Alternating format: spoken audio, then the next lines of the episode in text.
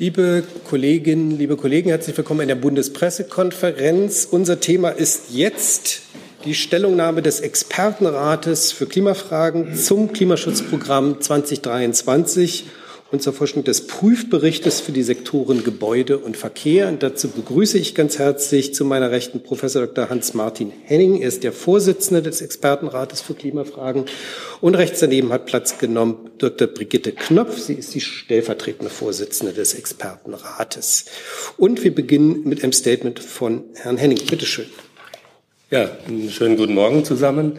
Ähm Worum es geht, wurde gerade schon gesagt. Die Bundesregierung hat am 21. Juni äh, einen Entwurf eines Klimaschutzprogrammes 2023 veröffentlicht und äh, gemäß Klimaschutzgesetz gibt der Expertenrat dazu eine Stellungnahme ab, äh, die speziell die vorgelegten Maßnahmen im Hinblick auf die diesen zugrunde liegenden Annahmen zur Treibhausgasreduktion bewertet. Daneben äh, haben wir einen Prüfbericht der Sektoren Gebäude und Verkehr äh, vorgelegt oder legen ihn heute vor, der notwendig geworden ist, nachdem diese beiden Sektoren ihre Sektorziele äh, für das Jahr 2022 äh, überschritten haben. Auch hier äh, sind wir gefragt, eine Prüfung der Annahmen zu den Maßnahmen vorzulegen und entsprechend äh, haben wir eben heute diese zwei Berichte veröffentlicht. Zunächst, äh, was ist die Basis für die Prüfung der Annahmen? Wir haben von der Bundesregierung äh, den Entwurf des Projektionsberichts 2023 erhalten, in dem äh, verschiedene Szenarien über die Entwicklung der Treibhausgasemissionen modelliert werden. Und dort gibt es das sogenannte mit weiteren Maßnahmenszenario, was laut Bundesregierung die Quantifizierung der Maßnahmenwirkung des Klimaschutzprogramms äh, ermöglicht. Daneben sind uns im Wesentlichen zwei Gutachten zum Verkehrssektor äh, zugegangen. Was gilt es nun äh, zu prüfen im Kontext dessen? Ähm, das Klimaschutzprogramm, äh, was die Bundesregierung ähm, ja, entscheiden möchte, äh, enthält ein umfangreiches Programm von rund 130 Maßnahmen. Ich möchte jetzt mal kurz einordnen. Äh, Deutschland stehen nach Klimaschutzgesetz für die Jahre 2002, äh, 2021 bis 2030 kumulativ noch rund 6.150 Megatonnen an Treibhausgasemissionen zur Verfügung. Die Bundesregierung geht nun davon aus, dass mit der konsequenten Umsetzung äh, dieses Programms die vorhandene Lücke, um das KSG-Ziel zu erreichen, auf rund 200 Megatonnen reduziert werden kann. Und sie sagt, diese Lücke war zu Beginn der Legislaturperiode 1100 Megatonnen. Das ist also sozusagen der Anspruch äh, dieses Programmes. Sie stellt selbst fest, dass die Gesamtlücke bis 2030 damit nicht geschlossen werden kann. Und diesen Befund äh, bestätigen wir mit unserem heute veröffentlichten Bericht, auch wenn keine vollumfängliche Basis für eine solide Bewertung dieser Annahmen vorlag. Dazu gleich noch etwas mehr. Ähm, zugleich äh, stellen wir aber auch fest, dass die Maßnahmen in diesem Klimaschutzprogramm 2023 insgesamt das Potenzial aufweisen, signifikante Treibhausgasminderungen zu ermöglichen womit die Emissionen im Vergleich zu den vergangenen Dekaden beschleunigt absinken könnten. Dazu sind wichtige Beiträge, insbesondere von den Sektoren Energie und Industrie, aber je nachdem, wie nun die Aus, äh, Umsetzung der Novelle des äh, Gebäudeenergiegesetzes aussieht, auch vom Gebäudesektor zu erwarten.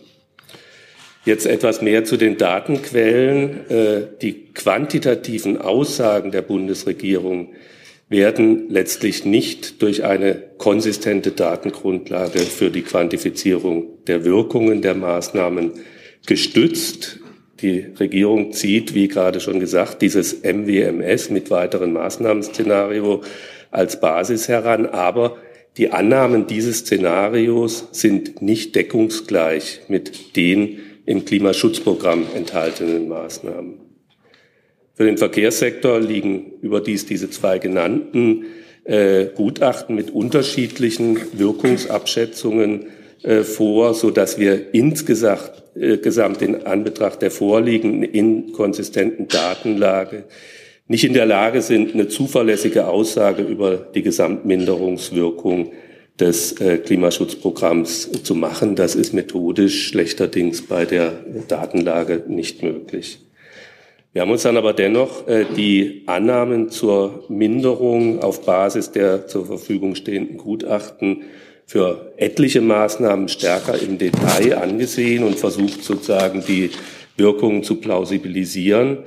Und danach kommen wir zum Ergebnis, dass selbst bei einer angenommenen vollständigen Umsetzung des Klimaschutzprogramms mit hoher Wahrscheinlichkeit die kumulierte Zielerreichungslücke größer ausfallen wird als die, die sich eben aus dem Projektionsbericht ergibt. Rund 200, ganz genau 194 Millionen Tonnen äh, dort ausgewiesen ist.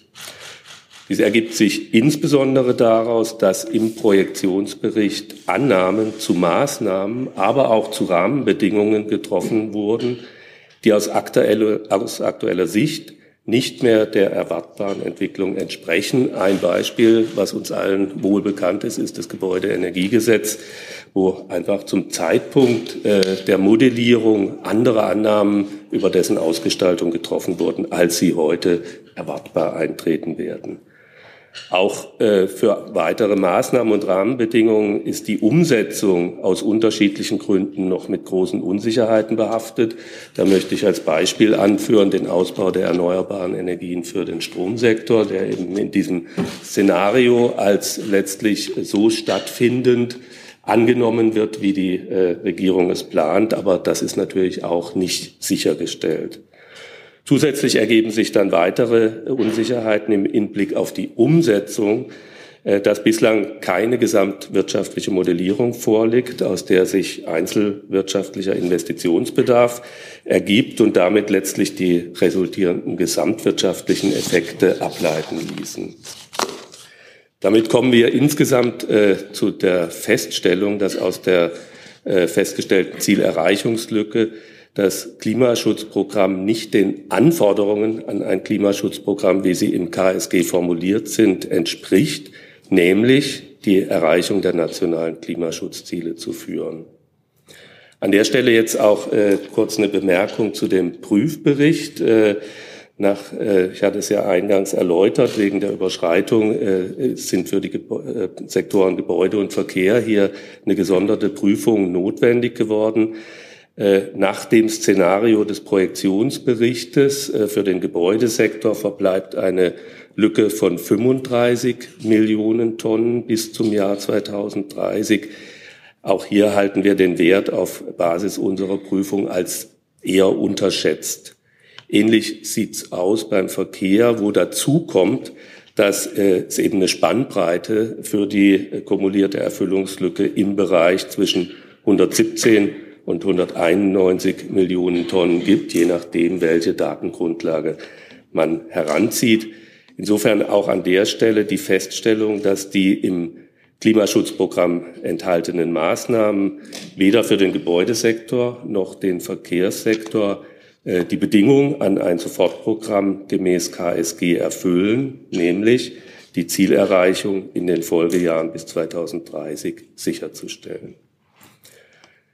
Ich möchte jetzt noch kurz auch auf äh, den Bereich der äh, Lastenteilung zu sprechen kommen. Wir weisen äh, in unserem Gutachten darauf hin, dass auch hier für die ESR-Sektoren eine erhebliche Lücke zur Erreichung der Ziele zu erwarten ist auf Basis der geprüften Unterlagen was eben Konsequenzen hat, neben den damit verbundenen Strafzahlungen oder Verpflichtungen, Emissionsrechte von anderen Mitgliedsländern zu erwerben, halten wir das auch deshalb für problematisch, weil im Kontext jetzt der Novelle des KSG äh, keine gesonderte Betrachtung dieser ESR-Ziele stattfindet.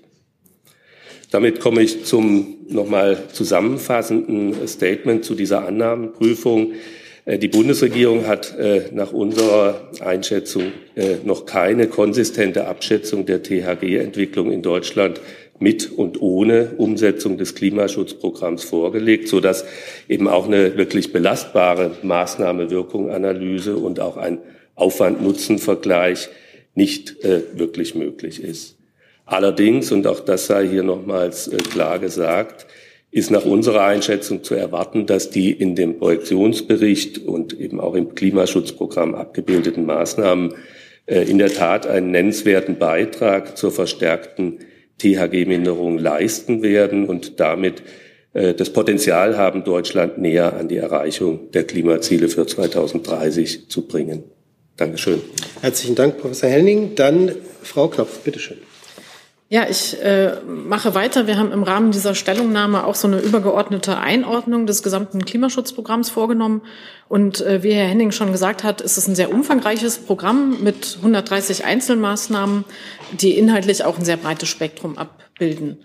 Und es finden sich auch einige Innovationen und Neuerungen darunter, also unter anderem im Sektor Gebäude oder bei Industrie, zum Beispiel Klimaschutzverträge oder auch im Verkehrssektor das, das Deutschland-Ticket. Und ähm, damit wird letztlich der, das bisherige äh, Instrumentarium dann schon erweitert und hat auch das Potenzial zu einer strukturellen Veränderung. Es ist allerdings so, dass aus unserer Sicht ein schlüssiges Gesamtkonzept äh, fehlt. Und da komme ich gleich nochmal drauf zu sprechen in Bezug auf die ähm, Emissionslücke, die, die ja noch da ist.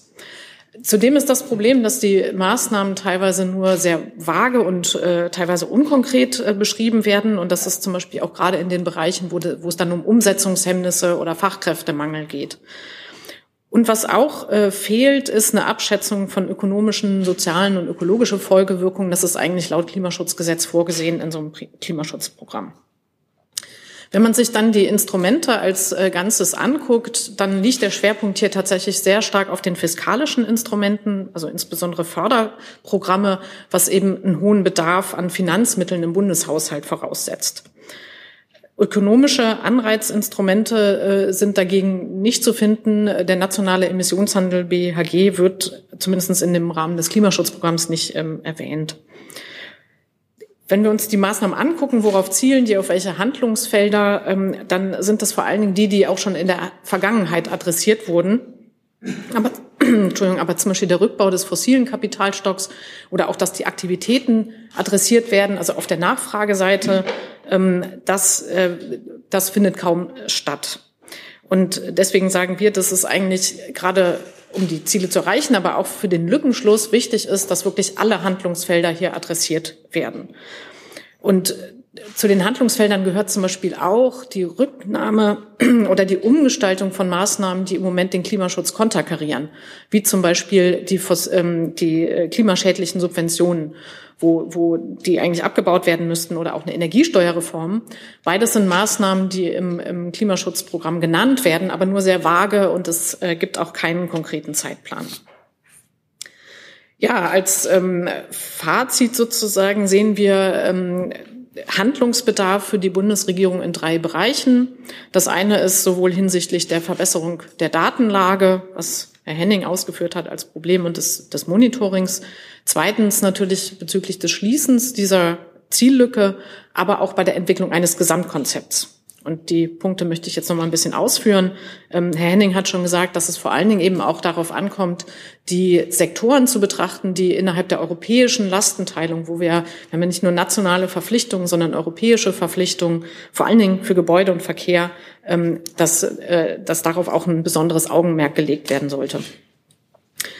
Und neben der Verbesserung der Datengrundlage sagen wir, dass auch ein systematisches Monitoring und Umsetzungscontrolling wichtig ist, weil es kommt natürlich darauf an, dass diese, ich sag mal, die Versprechen, die auch in dem Klimaschutzprogramm gemacht werden oder die Ideen, die dort drin sind, dass tatsächlich überprüft wird, werden die realisiert, bringt das Programm wirklich die Minderungsmenge, die dort angesetzt ist. Und auch im Zuge der KSG-Novelle, ähm, der Novelle des Klimaschutzgesetzes, äh, gibt es ja nicht mehr äh, die sektorale Nachsteuerung. Und vor dem Hintergrund ähm, wird die Governance-Funktion geschwächt und von daher ist ein Monitoring umso wichtiger.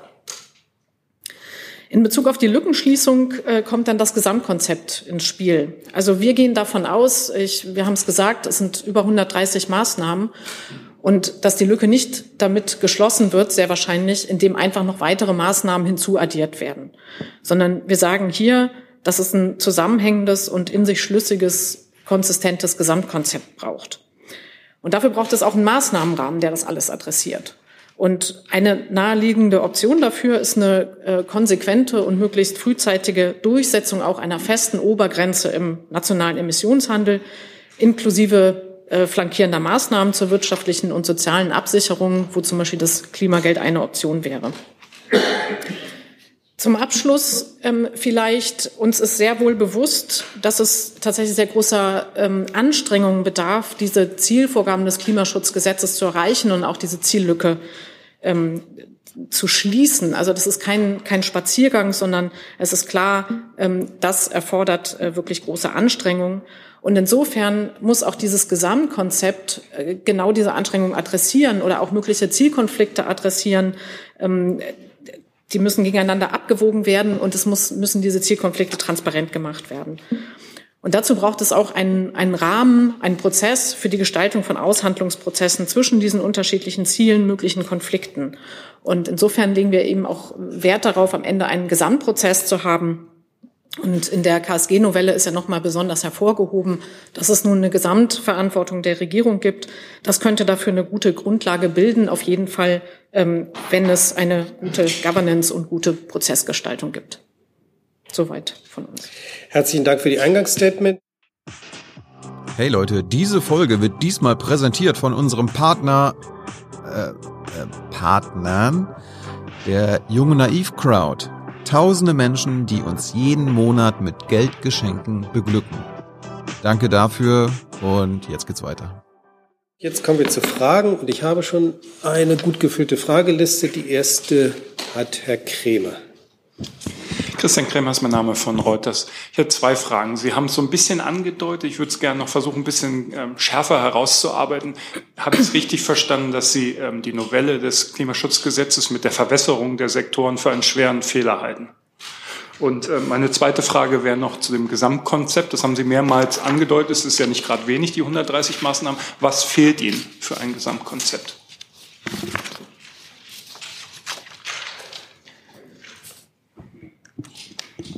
Ähm, ja, ich kann, kann gerne mal äh, beginnen. Ähm,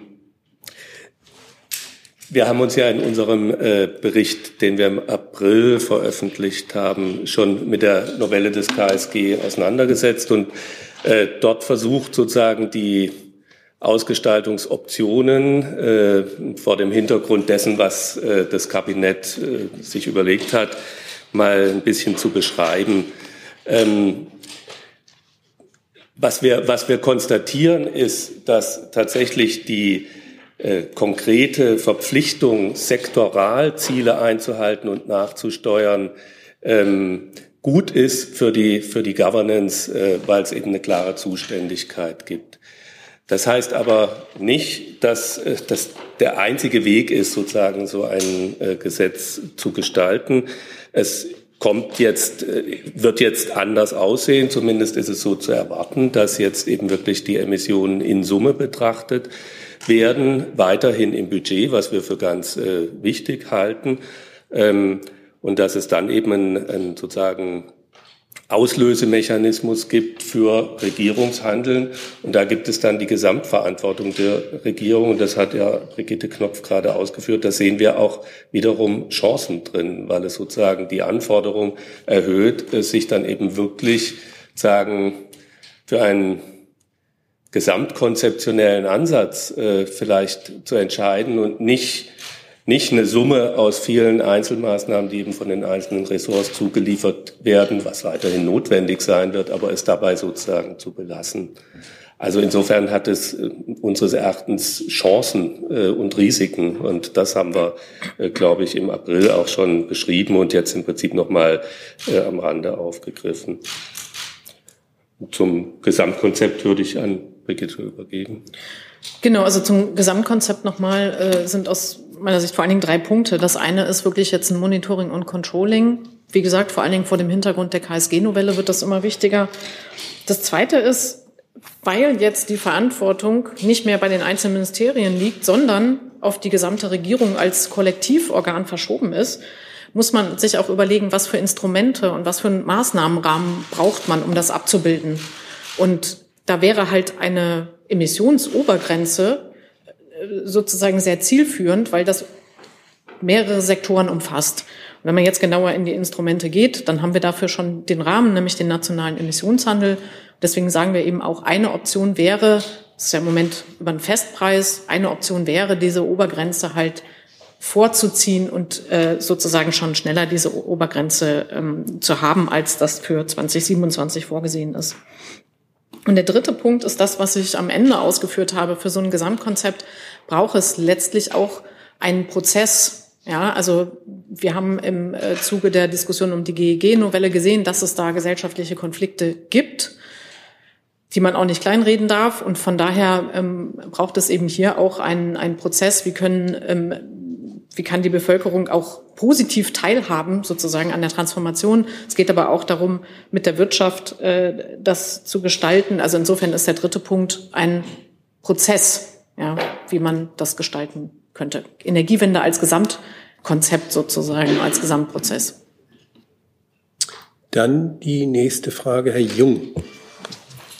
Ich probiere es mal bei Frau Knopf. Ähm, Sie kritisieren, dass es inkonsistente Daten gibt, äh, dass es keinen Überprüfungsmodus der tatsächlichen Realisierung der Maßnahmen gibt und dass die Maßnahmen an sich sehr vage und unkonkret sind. Ich verstehe Sie so, dass Sie die Tricks bei der Umgehung von echtem Klimaschutz hier benennen. Ist so eine verlässliche Einhaltung der Begrenzung der Klimakatastrophe möglich? Also ich würde sagen, das sind keine Tricks. Also, sondern es gibt einfach sehr, wir haben sehr, sehr viele Gutachten bekommen, die sehr unterschiedliche Analysen zeigen. Ähm, ein Beispiel ist, dass es sozusagen eine für, ein, für das Gesamtsystem gibt, das ist der Projektionsbericht, und dann gibt es für den Verkehr nochmal eine separate Analyse und da nochmal unterschiedliche Zahlen aus dem Verkehrsministerium und Wirtschaftsministerium. Und äh, das ist unser Problem, das dann zu bewerten und vielleicht kann man sich das so vorstellen, ähm, wie soll ich sagen, die Regierung hat uns ein Puzzle mit tausend Puzzleteilen gegeben, sind auch tausend Teile, aber wir haben dann festgestellt, die bestehen aus drei verschiedenen Puzzeln. Und jetzt haben wir hier ein Stück und da ein Stück und da ein Stück. Das heißt, wir sehen gar nicht so richtig, was ist denn das Gesamtbild, was ist das Gesamtkunstwerk. Und diese Abschätzung, diese tatsächliche Quantifizierung, ähm, das ist für uns die Schwierigkeit gewesen bei der ähm, Prüfung hier der Annahmen da formuliere ich es um, wenn dieses Puzzle kein Gesamtkunstwerk ergibt, beziehungsweise das eine äh, riesengroße ähm, Puzzleaufgabe ist, ist, steckt dann nicht Absicht dahinter seitens der Regierung, dass sie dieses Gesamtkunstwerk nicht erkennen, weil wenn sie es vielleicht erkennen würden, feststellen würden, die Begrenzung der Klimakatastrophe ist so nicht machbar. Ich glaube, das Problem ist hier der politische Prozess gewesen. Dieses Klimaschutzprogramm wurde ja schon als Klimaschutz-Sofortprogramm von der Regierung, ich glaube bei, sogar bei Regierungsantritt, spätestens bei der Eröffnungsbilanz äh, des Wirtschaftsministers angekündigt. Das heißt, eigentlich sollte es im Mai letzten Jahres vorliegen und hat sich dann weitergezogen. Ähm, dann gab es noch separat mit dem Verkehrssektor. Also das hat auch was mit dem politischen Prozess zu tun, dass noch nicht alles im Gesamten quantifiziert ist. Und wir sagen natürlich, wir hoffen, dass das bald nachgelegt wird, damit man wirklich eine Abschätzung machen kann, damit man genau auch sieht, wie groß ist die Lücke wirklich, die noch zu schließen ist. Und Problem ist eben auch, dass nicht, wie soll ich sagen, ein Plan vorgelegt wird, wie diese Lücke überhaupt geschlossen wird. Also ob das jetzt 200 sind oder ein bisschen mehr oder ob die Regierung sagt, na, wir sind eigentlich besser. Es ist im gesamten Klimaschutzprogramm steht halt zum Beispiel auch nicht so und so wollen wir jetzt die Lücke schließen. Das ist unser Prozess, das zu tun. Herr Polanski. Ähm, Martin Polanski, ARD Hauptstadtstudio. Ähm, das Umweltbundesamt hat ja jetzt parallel seinen Projektionsbericht vorgelegt. Äh, heute um 10 Uhr wurde er veröffentlicht. Und demnach erreicht man ja im Jahr 2030 mit den Maßnahmen des Klimaschutzprogramms die 65 Prozent. Das ist sozusagen die Aussage. Es gibt zwar die kumulierte Lücke auf dem Weg dorthin, das sagt ja auch Herr Messner, aber im Jahr 2030 würde man 65 Prozent Reduktion erreichen, nach diesem Bericht zumindest. Würden Sie diese Einschätzung teilen? Und die zweite Frage ist, die geplante Reduktion der oder die Erhöhung des CO2-Preises ist die bei Ihnen in den Projektionen schon eingeflossen oder würde man das nochmal oben drauflegen müssen an die Effekte davon? Danke. In der Tat ist es, was heute veröffentlicht wurde, der Projektionsbericht 2023. Wir hatten jetzt noch nicht die Gelegenheit, äh, ihn uns anzuschauen, ähm, aber wir hatten äh, den Entwurf dieses Berichtes ähm, und nach dem Stand, der uns vorlag, äh, verbleiben eben dort 194 Megatonnen Lücke ja, das heißt letztlich, dass äh, bis zum Jahr 2030 Deutschland eben nicht die vorhin genannten 6.150, sondern dann letztlich 6.350 roundabout äh, Megatonnen emittiert hätte, wenn es genauso käme, wie es dort angesetzt wird. Also insofern wird auch dort nach unserem Kenntnis äh, nicht die, das 65 äh, Prozent Ziel exakt erreicht. Äh, das ist zumindest der Stand, mit dem wir hier äh, gearbeitet haben. Und ja, äh, soweit die ähm, Entwicklung der CO2-Bepreisung national äh, feststeht, war die natürlich Teil äh, dieser Modellierung, die ja im Übrigen nicht von uns vorgenommen wurde.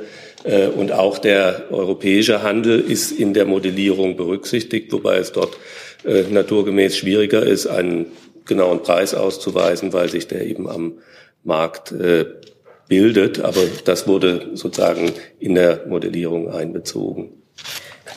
Ein, Natürlich. eine Ergänzung machen. Also, weil Sie sagen, im Jahr 2030 zeigt dieser Projektionsbericht, dass das erreicht wird.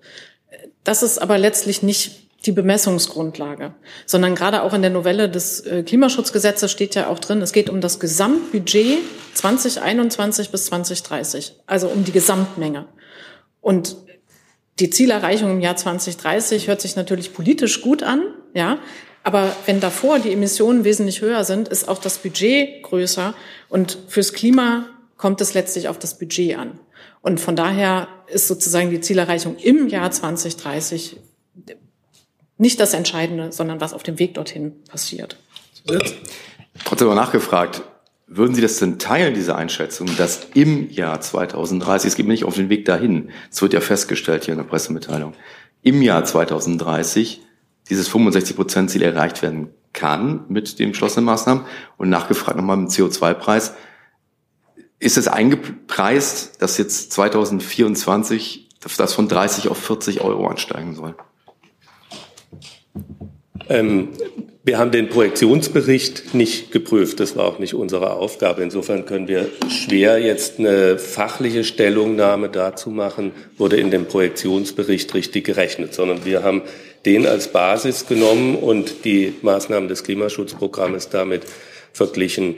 Wir würden, denke ich, tendenziell trotzdem ein Fragezeichen machen, ob der Zielwert in 2030 erreicht werden kann angesichts dessen, dass eben jetzt äh, die, die Umsetzung etlicher Maßnahmen anders aussehen wird, als es in dem Projektionsbericht, der Ihnen jetzt vorliegt, äh, unterstellt wurde.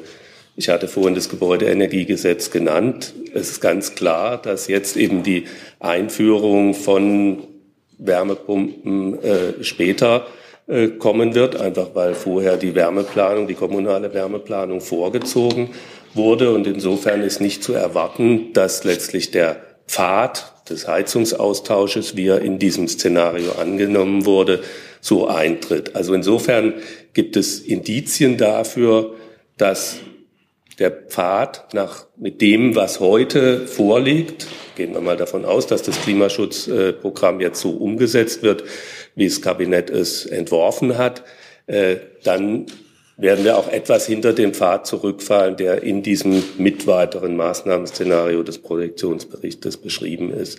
Aber wir haben, wie gesagt, diese Rechnungen äh, nicht überprüft. Und ich gehe fest davon aus, dass alles, was zum Zeitpunkt der Erstellung dieses Berichtes auch bezüglich der äh, CO2-Preise feststand. Das müsste man jetzt nochmal gucken, wann das genaue Stichdatum war. Das wurde natürlich dort berücksichtigt. Ich weiß nicht, ob du dazu nochmal ja, also wir haben, hast. Genau, wir haben das uns im Detail angeguckt. Also da sind die, die 35 Euro berücksichtigt, nicht die 40. Ähm, aber das ist ja sozusagen die 40 Euro. Für 2024 sind die 35 Euro, die ja eigentlich geplant waren, berücksichtigt. Und jetzt sind sozusagen die 40, das ist nur ein kleiner Aufschlag. Was wir ja sagen, eigentlich bräuchte man ein Vorziehen der gesamten Obergrenze. Und da würden wir bei wesentlich höheren Preisen liegen. Aber vielleicht auch noch mal zu den 65 Prozent. Also wir haben ja nicht nur die nationalen Ziele, sondern wir haben ja eben auch die Verpflichtungen im Rahmen der europäischen Lastenteilung. Das hat der Henning ausgeführt. Das sind jährliche Ziele. Das sind vor allen Dingen die Sektoren Gebäude, Verkehr und Landwirtschaft. Dann gibt es jährliche Ziele. Also es reicht nicht im Jahr 2030 irgendwas zu erreichen. Und wenn wir die nicht erreichen, diese Ziele auf europäischer Ebene, dann müssen wir Strafzahlungen leisten. Oder wir müssen Zertifikate aus anderen Ländern zukaufen, wenn es die überhaupt gibt.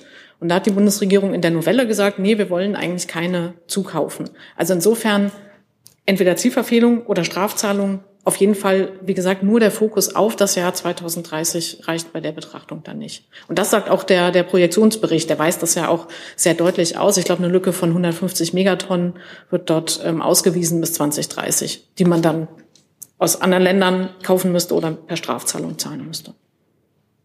Herr Bauchmüller. Ähm, ja, vielen Dank. Ich frage mich, ob Sie so ein äh, täglich grüßt das Murmeltier-Moment erleben, ähm, weil ja Regierungen auch in der Vergangenheit eigentlich immer von höheren Effekten ausgegangen sind äh, bei ihren Maßnahmen, als dann tatsächlich eintraten oder zu erwarten waren. Oder ob Sie da einen äh, Unterschied sehen zu früheren Regierungen. Und eine Lernfrage, ähm, von welchem Kohleausstiegsdatum gehen Sie denn aus bei Ihren Berechnungen? Danke. Ja, also zur, zur, zur ersten Frage vielleicht. Ähm,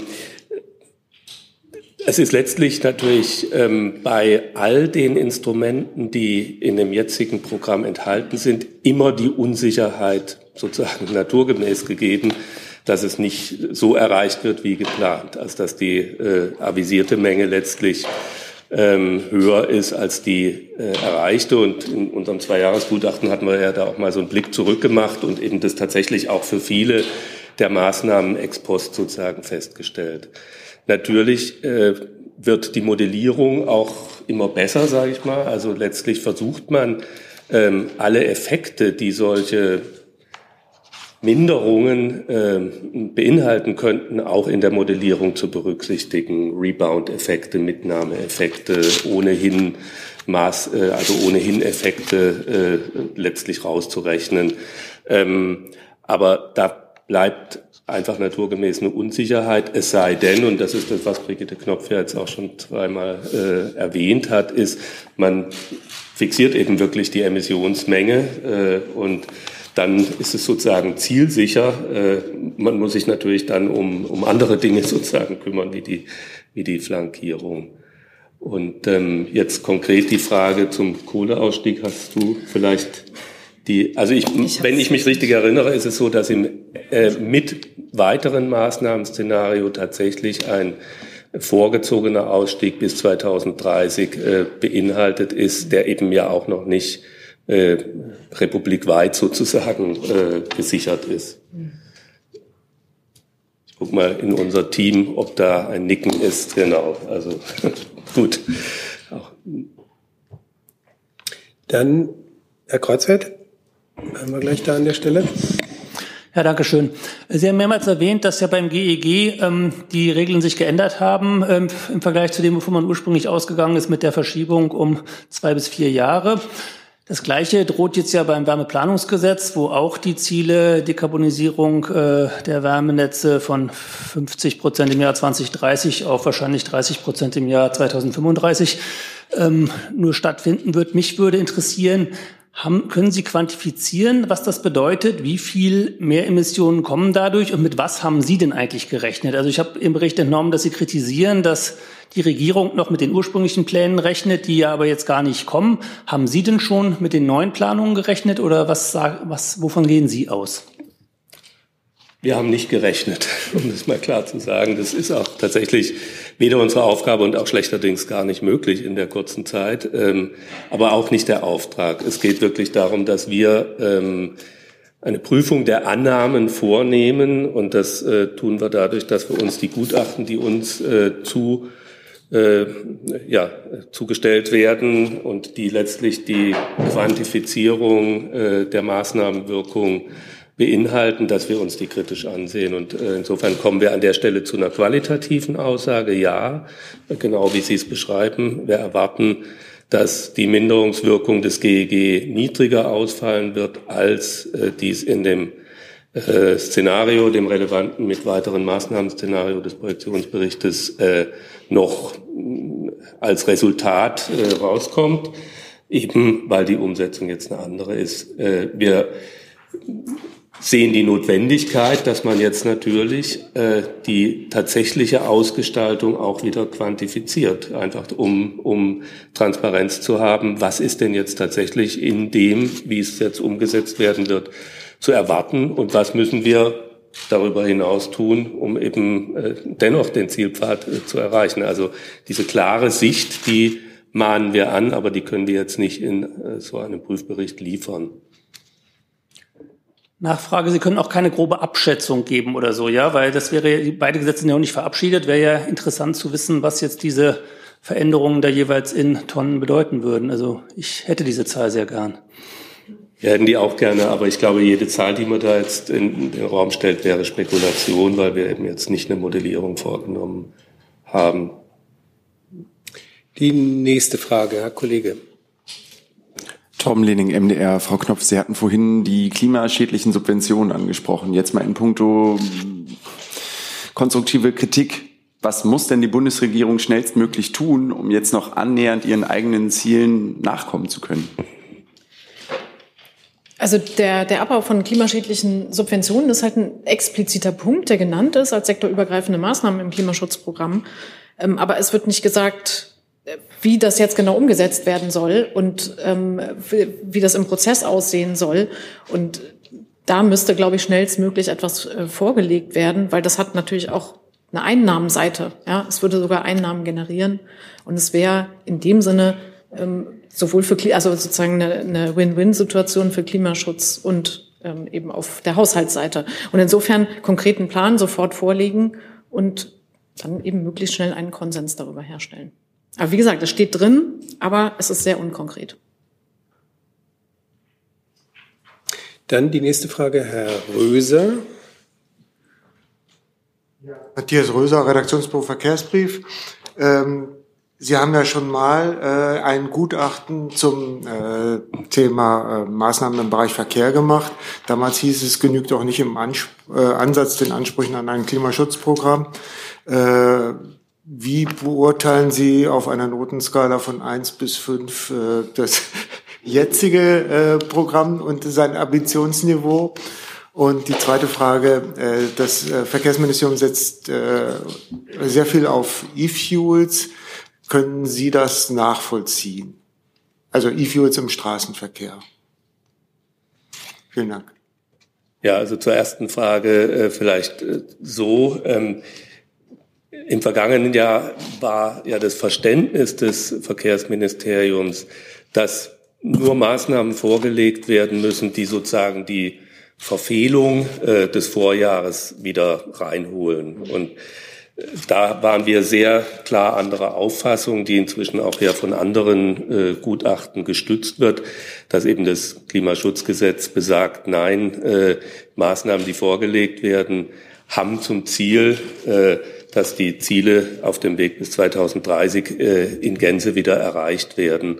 Und das ist unser Verständnis. Und äh, dieses Jahr war das Programm deutlich umfangreicher und hat äh, auch lässt erwarten, dass äh, eine deutlich stärkere Wirkung davon ausgeht im Sinne der Emissionen. Insofern haben wir uns schon ernsthaft vorgenommen und haben in dem Prüfbericht auch die äh, insbesondere die sagen äh, stark wirkenden Maßnahmen uns relativ detailliert angeschaut im Hinblick auf auf Umsetzung, im Hinblick auf Finanzierbarkeit, im äh, Hinblick auf sonstige Unsicherheiten und äh, attestieren, dass die erwartete Minderungswirkung nicht unrealistisch ist, wobei eben auch da gibt es ja noch ein, ein, eine Spannbreite. Äh, insofern ist es auf jeden Fall ein Programm, was eine stärkere Ambition hat, was aber äh, ganz eindeutig und klar nicht ausreicht, um die äh, Ziele für die kommenden Jahre und eben auch in Summe bis 2030 zu erreichen, was im Übrigen ja auch äh, sozusagen in den Gutachten selbst äh, bestätigt wird. Und äh, da haben wir überhaupt kein Anzeichen dafür, diese Nichtbestätigung zu bezweifeln. Ähm, die E-Fuels. Die, ja, also ähm, die E-Fuels sind ja tatsächlich auch bis 2030, und das war jetzt schon der Fokus der Betrachtung, äh, wenig relevant, äh, in den, auch in den, äh, in den Projektionsrechnungen. Ähm, insofern hatten wir keinen Anlass, sozusagen uns da jetzt äh, detaillierter äh, mit auseinanderzusetzen. Ich denke, das ist eine äh, grundsätzliche Diskussion, die vielleicht über den Rahmen dieses Prüfberichts hinausgeht und die man sicher ernsthaft anschauen müsste, wenn man über das Jahr 2030 äh, in Richtung 2045 äh, geht, äh, dann ist das natürlich eine relevante Diskussion, welche Erwartungen sind in dem Bereich realistisch, wie ja vielleicht dann auch im Gebäudesektor, auch da hatten wir die Diskussion, oder haben Sie mit dem Wasserstoff? Okay. Dann habe ich als nächstes auf meiner Liste genau Frau Neuhaus, ne? Oder? Frau Sorge von Blumen. Pardon, Sorge. Danke, kein Moment. Ähm, ich würde gerne mal wissen, äh, Frau Knopf, Sie haben äh, den Abbau des fossilen Kapitalstocks nochmal erwähnt. Das ist ja auch im Zwei-Jahres-Gutachten schon adressiert worden. Äh, wie sollen denn äh, vor allem beim Autoverkehr, wie soll das funktionieren? Ich habe gesehen, Sie haben das Tempolimit erwähnt in den Empfehlungen, aber das allein wird ja noch nicht fossile Autos von den Straßen bringen. Können Sie da ein bisschen konkreter sein, was da genau benötigt wird? Und vielleicht noch als Lernfrage, äh, was folgt denn jetzt aus Ihren äh, Empfehlungen? Gibt es da im Klimaschutzgesetz einen Mechanismus oder eine Anforderung, dass die Bundesregierung jetzt auch nochmal nachschärfen muss? Oder kann sie jetzt machen mit den Empfehlungen, was sie möchte? Danke. Also zunächst mal äh, fossiler Kapitalstock im Verkehr. Das ist, glaube ich, ein, eine sehr wichtige und äh, relevante Größe. Und also zum einen, wir machen keine Empfehlungen für Maßnahmen. Das ist nicht Teil dieses Berichtes. Das vielleicht noch mal zur Klarstellung. Aber der Punkt ist zum Beispiel, wenn wir uns die fünf größten Maßnahmen im Verkehrssektor angucken, die jetzt hier vorgeschlagen werden ähm, im Rahmen des Klimaschutzprogramms, dann ist es ein CO2-Aufschlag auf Lkw-Maut, Einführung Deutschland-Ticket, dann ähm, Methoden zur Effizienzsteigerung beim autonomen Fahren, Stärkung Schienengüterverkehr und Homeoffice. Und man sieht schon, dass ähm, also bis auf die Einführung des Deutschlandtickets, was wir ja auch als Innovation hervorheben, dass sozusagen der ähm, Pkw-Individualverkehr nicht adressiert wird. Und das ist schon äh, letztlich eine Lücke in dem Verkehrsprogramm, ähm, was wir auf jeden Fall sehen. Und ja, das das vielleicht soweit dazu. Ähm, und wie gesagt, wir machen keine Empfehlung, was man tun müsste, sondern ähm, wir sagen eben, dass dieser Bereich auf jeden Fall ähm, unterbelichtet ist, während was für Schiene- und Güterverkehr ähm, sozusagen an Maßnahmen da ist, ist es eben für den ähm, Individualverkehr, Pkw-Verkehr nicht. Dann gibt es Radwegeprogramme und ähnliches. Da muss aber dann auch sichergestellt werden, dass da wirklich ähm, die Finanzen für vorhanden sind. Ja, das ist so mit in dem Teil, wo es dann, wie soll ich sagen, ein bisschen vager wird an dem Klimaschutzprogramm, wo dann aber äh, klar ist, da müssen auch Finanzmittel hinterlegt werden. So der Abgleich konnte auch noch nicht gemacht werden, da ja das, äh, der, der äh, Klima- und Transformationsfonds erst letzte Woche beschlossen wurde. Dann zum Mechanismus, ähm, wie das jetzt weitergeht. Also wir haben ja so ein paar Stellen identifiziert, wo wir sagen, ähm, im, in der Klimaschutznovelle, also wenn das jetzt so kommt, dann muss man aber möglicherweise noch ein paar Sachen beachten, möglicherweise zum Beispiel die Sektoren, die unter die Lastenteilung, europäische Lastenteilung fallen oder auch die, den Aspekt des Monitorings. Und da ist dann eben die Frage, ob die äh, Regierung das nochmal aufgreift, weil das Monitoring ja zum Beispiel wichtiger wird, die Lastenteilung, ähm, ähnliche Fragen. Also das äh, und die Novelle, die geht ja jetzt ins, ähm, ins Parlament und äh, wird diskutiert. Nachfrage nochmal zum KTF, 212 Milliarden. Sie haben gesagt, äh, es ist nicht adressiert, aber ähm, gerade für die Schiene sind ja dort viele Maßnahmen. Aber reicht es, das Problem mit Geld zuzuschütten? Nein, wir haben, also im, das ist nicht in diesem Bericht, aber im Zweijahresgutachten haben wir schon sehr explizit gesagt, dass es dafür ähm, Instrumente braucht. Entweder sowas wie einen übergreifenden Emissionsobergrenze, ja, weil das Problem gerade im Verkehrssektor ist auch äh, der, der Rebound-Effekt. Ja, also dass wir sozusagen Effizienzsteigerungen bei Motoren haben und dann wird aber mehr gefahren. Und um das den Griff zu bekommen, muss man entweder eine Obergrenze setzen, so wie es eine, als eine Option von uns genannt wird, das Vorziehen dieser, des, der Obergrenze im nationalen Emissionshandel oder eben diese Aktivitäten direkt zu adressieren. Ja, also äh, sozusagen möglicherweise auch den Umstieg auf eine ähm, andere Mobilität äh, zu erleichtern. Also das reicht nicht nur mit, mit Geld. Was ich mit Geld meinte, ist, wenn ich Radwege ausbaue, dann brauche ich auch dafür Geld. Also dieses Geld ähm, muss hinterlegt sein. Die nächste Frage, Frau Kollegin. Guten Tag, Connor Budras, FAZ. Ähm, ich hätte eine Frage, Rückfrage nochmal zu dem der Datenlage, der ähm, die Sie ja zu Recht ähm, auch gerügt haben. Können Sie denn wenigstens einen ähm, Hinweis geben, ob diese beiden Gutachten, die ja dann oder die unterschiedliche Datenlage, die aus dem BMWK kam und aus dem BMDV, äh, waren die beide schlüssig oder gibt es da Kritik oder äh, vielleicht können Sie uns da noch ein bisschen genauer erklären, ähm, wie sie dann damit umgegangen sind mit der Tatsache, dass es ja dann doch unterschiedliche Informationen waren, die ihnen da gegeben wurde. Und auf der anderen Seite würde mich noch mal interessieren zur LKW-Maut, die ja doch einen signifikanten ähm, Effekt hat. Ich habe schon verstanden, dass Sie sozusagen keine Empfehlung geben wollen, aber liegt der Schluss nicht nahe, dass man dann sagt, okay, was bei Lkw funktioniert, könnte auch beim Pkw gut funktionieren. Also wäre es ratsam, da vielleicht ähm, doch mal in Richtung Pkw-Maut zu denken. Ich was sagen zu der Geschwindigkeit? Also wie soll ich sagen, also das äh, bei den bei den unterschiedlichen Gutachten, die sind in sich schlüssig. Das sind sozusagen ordentliche Modellierungen von anerkannten Instituten. Das Problem ist, dass es oft sehr voraussetzungsreich ist in der Umsetzung, ja, weil man bestimmte Annahmen treffen muss, dass das und das dann wirklich realisiert wird.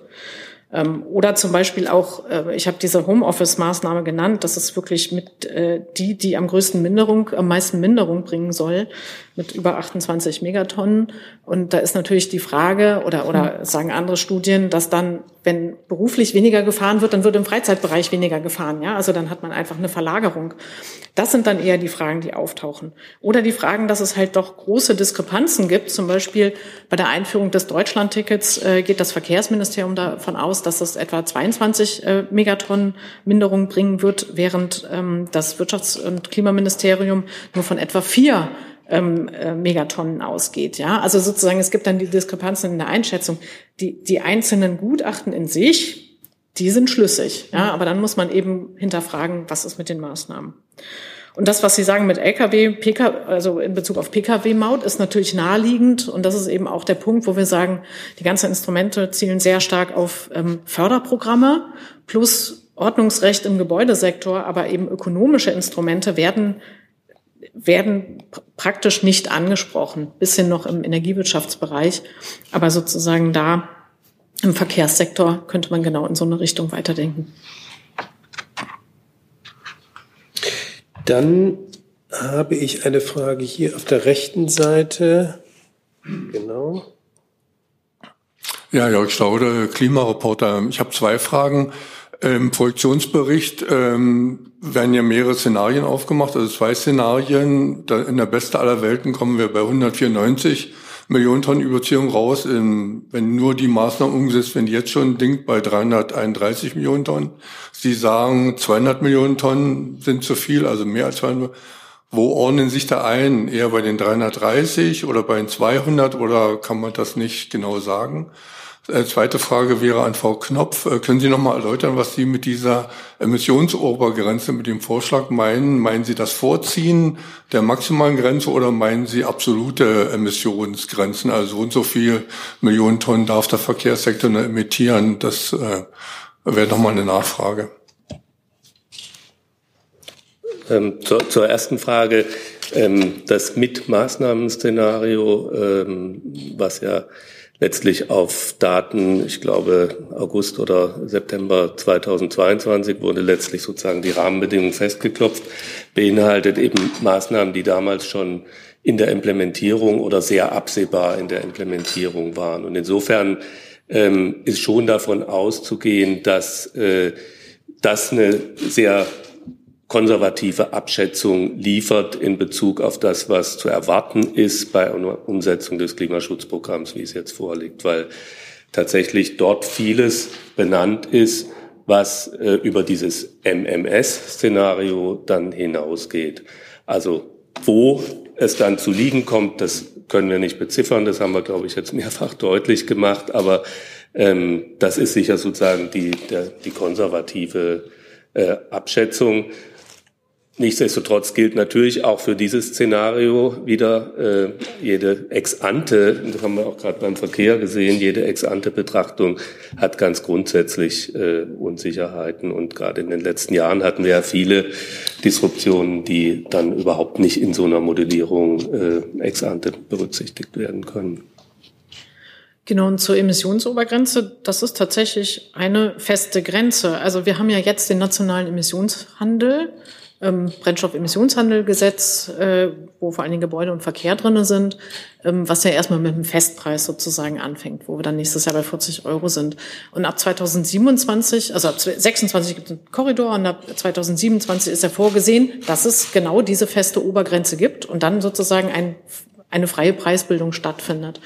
Und da ist eben, wo wir sagen, das ist keine Empfehlung, aber eine Option wäre eben, dass das nicht erst 2027 stattfindet, sondern vorgezogen wird, dass eben schon diese Obergrenze festgesetzt wird und dann freie Preisbildung stattfindet. Und wir sagen natürlich auch, dass das zum einen nicht alleine reicht, weil es immer flankierende Maßnahmen ähm, geben muss, gerade für Infrastrukturaufbau und so weiter, aber eben auch um, um wirtschaftliche oder soziale ähm, Verteilungsfragen sozusagen zu adressieren. Ja, vielen Dank. Dann, bevor ich in die zweite Fragerunde gehe, wen habe ich noch übersehen? Sie hatten noch eine Frage, ne? Ja, ich hätte noch eine Nachfrage zur Lastenteilungsverordnung. Nachdem ja Teile des BEG dann in den ETS 2 übergehen, von den 200 Millionen Tonnen oder wie viel davon wären dann tatsächlich von der Lastenteilungsverordnung betroffen? Zum einen und im zweiten, was ist, wenn niemand sonst Zertifikate übrig hat? Was passiert dann? Ja, gerne. Also ähm, es ist so, dass die, ich muss mal gerade in den Bericht gucken, es sind, glaube ich, 150 äh, Megatonnen, die dann von der Lastenteilung betroffen wären. Das ist die Abbildung ja. 6, mhm. sozusagen der alleräußerste rechte Balken. Das sind etwa 150 Megatonnen. Ähm, die würden unter die Lastenteilung dann fallen. Es ist ja auch, genau, es ist immer noch die Frage, wie das dann genau überführt wird, BHG in ETS 2. Ähm, Entschuldigung, was die,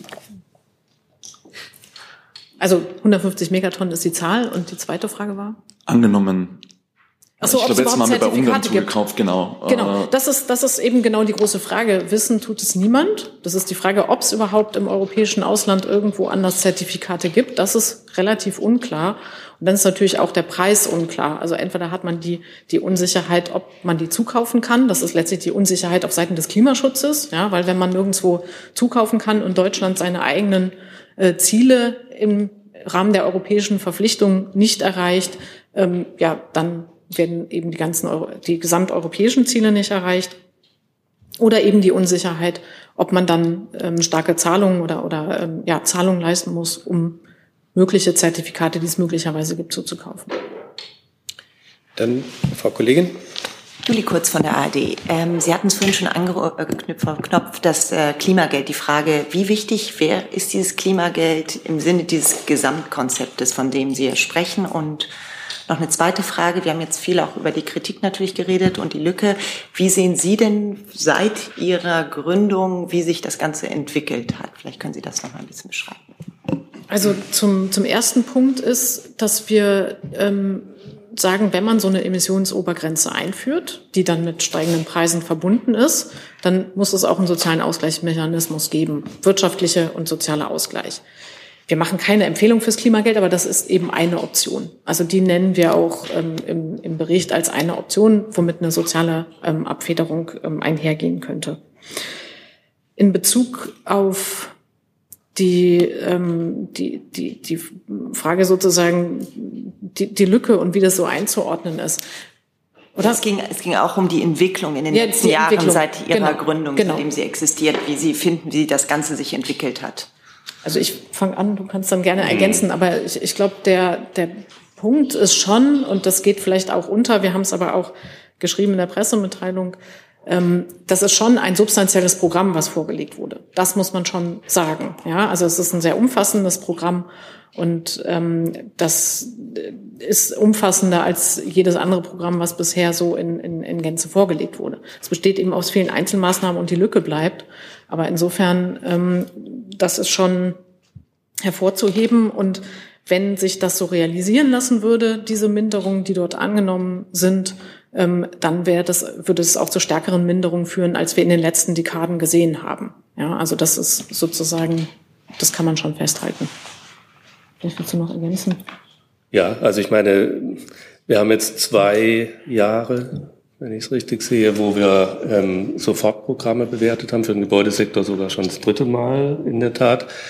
Ähm, und was man eben vielleicht schon konstatieren äh, kann, ist, dass ähm, das hatten wir tatsächlich in, unser, in unserem allerersten Bericht äh, ja schon mal sozusagen antizipiert, dass äh, dieser Auslösemechanismus mit den Sofortprogrammen, der so ein Schlüsselelement des äh, KSG ist, wie es heute auch noch äh, gültig ist, dass der vielleicht zu kurz greift, insofern, als er eben, ja, ich sag mal, eine gewisse Kurzatmigkeit aufweist. Also es gibt eine Überschreitung, dann muss ein, müssen Maßnahmen vorgelegt werden in einer hohen Geschwindigkeit. Das war ja auch sozusagen die Ambition dieses Gesetzes, wirklich schnell nachzusteuern. Aber ähm, da fehlt tatsächlich, kommt sozusagen dieser Gesamtrahmen und diese, dieser Gesamtkontext das, was wir jetzt hier ansprechen, vielleicht wirklich ein Stück weit äh, zu kurz. Also das würde ich jetzt, das ist jetzt eine persönliche Frage ähm, oder Antwort äh, auf das, was ist so eine Beobachtung über die drei Jahre, in denen wir jetzt äh, aktiv sind. Insofern äh, denke ich schon, dass letztlich das, was wir auch hier wieder anmahnen, ein Gesamtkonzept wichtig ist und dass das irgendwie eine Verankerung braucht. Und das war letztlich auch das, was Brigitte Knopf vorhin gesagt hat. Wenn man jetzt äh, der Regierung als Ganzes äh, sozusagen mehr Verantwortung in diesem äh, Kontext gibt, dann ist es ganz wichtig, dass man einen Prozess so gestaltet, eine Governance aufsetzt, die letztlich irgendwie immer das Ganze auch im Blick hat. Also das äh, vielleicht so als eine, eine persönliche Beobachtung. Ich habe jetzt Herrn Jung, Herrn Kreuzfeld und Herrn Lening auf meiner Liste noch. Herr Jung, bitte. Nochmal zwei Verständnisfragen. Einmal äh, in Bezug auf das Urteil des Bundesverfassungsgerichts von 2021. Da wurde ja geurteilt, dass auch die, die Freiheitsrechte zukünftiger Generationen grundgesetzlich geschützt sind. Das heißt, die Verlagerung der CO2-Reduzierungspflichten in die Zukunft wurde für unzulässig bewertet. Versucht diese Bundesregierung das jetzt nicht erneut?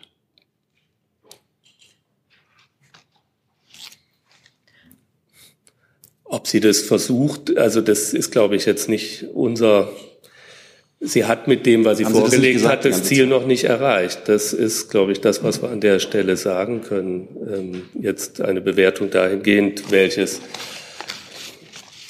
ja, also ich würde das so nicht formulieren. Das Ziel, äh, das Ziel ist klar. Die Verschärfung ist äh, über das im, im, im Nachgang zu dem Bundesverfassungsgerichtsbeschluss erfolgt, der auch tatsächlich sehr zeitnah erfolgt. Und das ist jetzt letztlich das Maß, an dem wir auch unsere unsere Arbeit orientieren. Vielleicht noch ergänzend, auch im Zusammenhang mit dem, was Frau Kurz eben gefragt hat. Also letztlich ähm, sind ja 2019 aufgrund des Urteils sozusagen neue Ziele gesetzt worden für 2030. Und die Vorgängerregierung hat ja letztlich keine Maßnahmen vorgelegt, wie diese neuen Ziele er erreicht werden können. Und was jetzt ja schon geschehen ist, dass die Lücke, die man hatte, substanziell oder zumindest schrittweise geschlossen wird. Das ist ja schon ein Schritt, der äh, getan wurde. Wie groß das nun genau ist, wie gesagt, das haben wir lang und ausführlich dargelegt, dass diese Quantifizierung äh, schwierig ist. Aber insofern die Lücke ist kleiner geworden, aber es bleibt eine Lücke. Und deswegen ist aus unserer Sicht auch die große Frage oder, oder die Frage an die Bundesregierung oder wo wir eben konkreten Handlungsbedarf sehen. Natürlich darf man jetzt nicht sagen, das reicht, sondern es geht dann schon darum, diese Lücke jetzt zu schließen, damit es eben nicht auf künftige Generationen verschoben wird. Und die Lücke liegt etwa dann in dieser Größenordnung von, von 200 Megatonnen. Und Ihre, äh, zu Ihrer Kritik am Nichtabbau von klimaschädlichen Subventionen. Äh, diese klimaschädlichen Subventionen werden ja sogar von Teilen der Bundesregierung geleugnet mittlerweile. Also hier hat letztens der Bundesfinanzminister gesessen und äh, die ähm, Definition und die von der, vom Umweltbundesamt genannten klimaschädlichen Subventionen, die abzubauen sind, äh, gesagt. Das hat, hat er eine andere Meinung. Nehmen Sie sowas wahr? Das ist ja auch eine Art von Klima, äh, Klimaleugnung oder Klimaverleugnung. Also im, im, Koalitionsvertrag ist ja schon äh, davon die Rede, dass das angegangen werden soll. Und insofern benennen wir es jetzt auch hier wieder. Äh, und äh, das ist, glaube ich, das, die Aufgabe, die wir im Rahmen unserer Arbeit tun können, sozusagen auch, auch solche Hinweise zu geben. Ja, und also ich glaube, wir lassen uns nicht auf politische Äußerungen ein, aber sozusagen im Klimaschutzprogramm steht es ja hier schwarz auf weiß. Also das hat ja die Regierung als Ganzes beschlossen, dass es diesen Abbau von klimaschädlichen Subventionen geben soll. Ähm, und sie wird ein Reformkonzept vorlegen. Das ist, äh, schließt an an die Frage vorhin. Nur wann und wie sieht das aus, ist eben noch unklar oder sehr unklar. Hier ist Tyler. Hier kommt die Werbung. Für uns selbst. Kommerzfreier Journalismus seit 2013 nur möglich durch deine Unterstützung. Schau in die Infos wie. Herr Kreuzfeld? Ich habe noch zwei Nachfragen. Zum einen ist ja immer wieder die Kritik an der schlechten Datengrundlage gekommen. Ich wollte noch mal hören, an wen die sich eigentlich richtet. Also wer müsste bessere Daten zur Verfügung stellen? Ähm, und äh, dass Sie jetzt gesagt haben, beide Gutachten sind schlüssig, aber sie liegen um Faktor drei auseinander, kann ich auch nicht so ganz richtig nachvollziehen. Irgendwie muss doch da dann eins von beidem schlüssiger sein. Also dass man sagt, so unterschiedliche Ergebnisse sind beide nachvollziehbar, kann ich wiederum nicht nachvollziehen. Und die zweite Frage, ist das eigentlich geplant gewesen, dass das Uber seinen Projektionsbericht gleichzeitig vorlegt? Ist das sozusagen eine willkommene Doppelaufmerksamkeit für das Thema oder nehmen Sie sich damit gegenseitig so ein bisschen Aufmerksamkeit weg? Zu, der, zu, zu Ihrer ersten Frage. Die, die Bundesregierung muss uns äh, letztlich die Unterlagen äh, zukommen lassen, die uns eine Prüfung nach Gesetz erlauben. Das ist die Erwartung.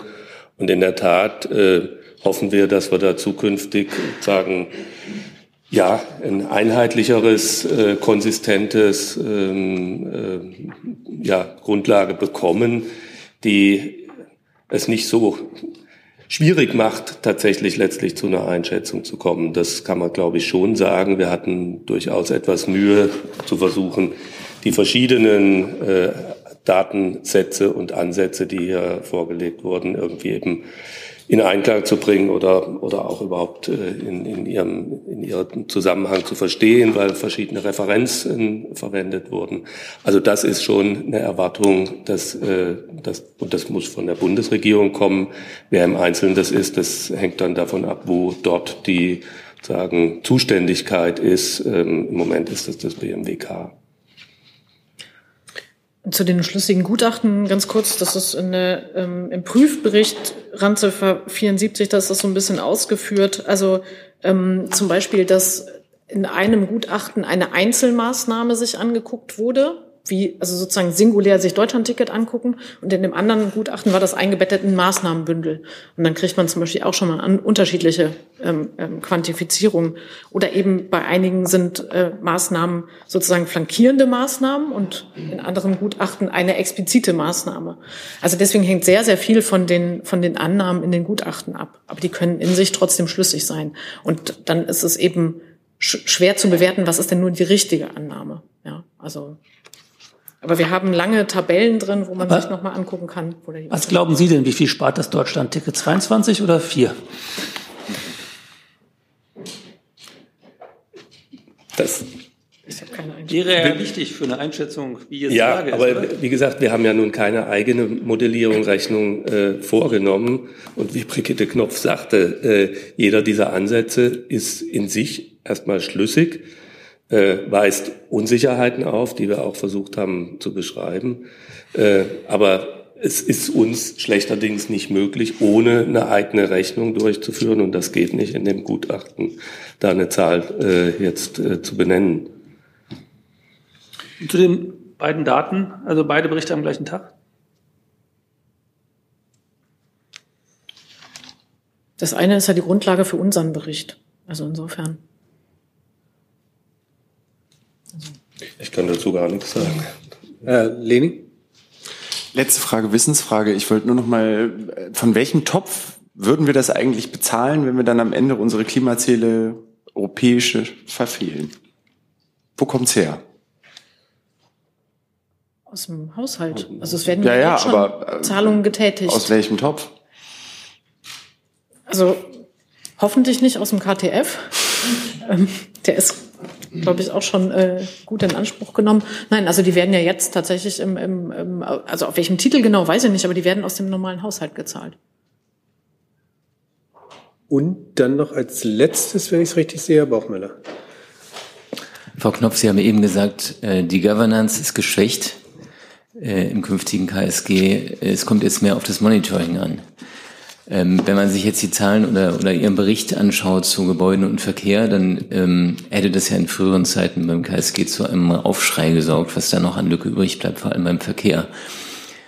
Wie groß ist denn eigentlich die Gefahr, dass wir beim Monitoring ab sofort ähm, jedes Jahr Zielen hinterherlaufen, größer werdenden Lücken und die Zeit immer kürzer ist, diese Lücken zu schließen?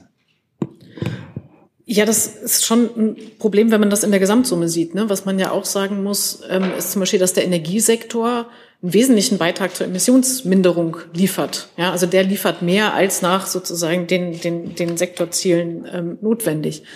Ich glaube, der wichtige Punkt ist, dass, wie gesagt, vor allen Dingen, also man kann das ja gesamt betrachten. Ich habe vorhin gesagt, es kommt nur aufs Gesamtbudget an, aus Klimasicht.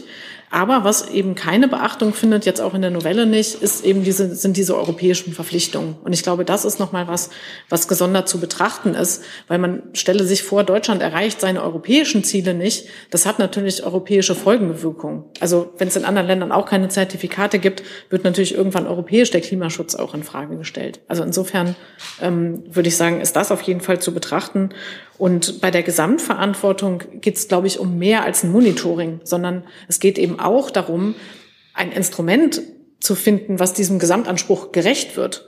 Und ähm, nicht sozusagen einfach aus jedem Haus, aus jedem Ministerium Maßnahmen einsammeln und die zusammenstellen. Das ist kein Gesamtkonzept. Also insofern braucht es letztlich, wenn jetzt im neuen Klimaschutzgesetz diese Gesamtverantwortung stärker hervorgehoben wird, braucht es letztlich auch politische Führung sozusagen, das dann wirklich umzusetzen ähm, in den Maßnahmen und in einem, einem Gesamtkonzept. Dann sind wir durch. Ich bedanke mich ganz herzlich für die Aufmerksamkeit, bedanke mich ganz herzlich fürs Kommen und schließe die Pressekonferenz.